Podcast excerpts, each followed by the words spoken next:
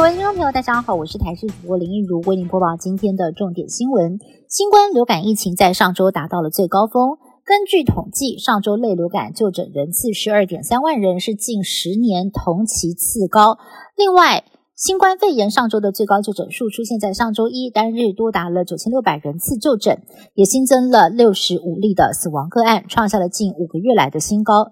机关署市警，在春节过后又会迎来新冠流感疫情双高峰。有医生直言，原本预估免疫负债大概一年就会趋缓，但是现在多种病毒同时流行，仍然是看不到尽头。有民众发现，同样是二点五公斤二 J 规格的智利樱桃，在不同卖场贩售价格差了两倍。好事多的樱桃是空运，要价近两千元，但是家乐福的樱桃是海运，只要七百九十九元。有追过行的业者指出，其实得看樱桃的产季还有品种，因为光是脆度也差很多。而空运的樱桃更加新鲜，从采收到底台的时间比海运大约是快了一个月，价格自然也会更高。美国总统拜登在赌城拉斯维加斯品尝台湾招牌美食珍珠奶茶，还推荐在场记者别错过。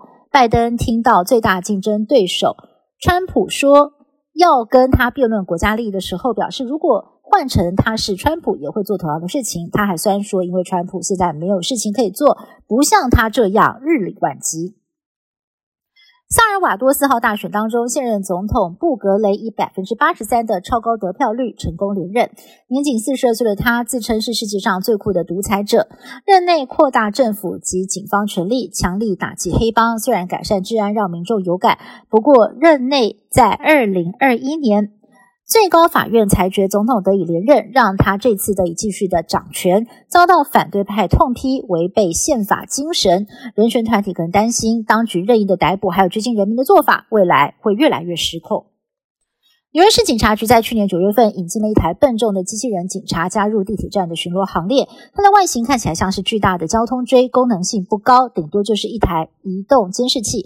经过了四个月的测试，这台机器人最近被悄悄地收进仓库，不再执勤。市民直言不清楚引进机器警察的意义为何，反而更适合当一台扫地机器人。不过，纽约警方租借这台机器人花了六个月的时间呢，是总共花了。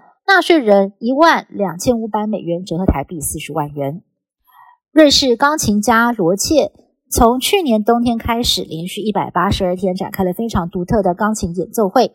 钢琴由起重机吊挂在半空中，罗切躺在椅子上弹奏，听众则是在下方戴着耳机，一边聆听一边看着太阳升起，是场独一无二的音乐响宴。以上新闻是台新闻部制作，感谢的收听。更多新闻内容，请持续锁定台视各界新闻以及台视新闻 YouTube 频道。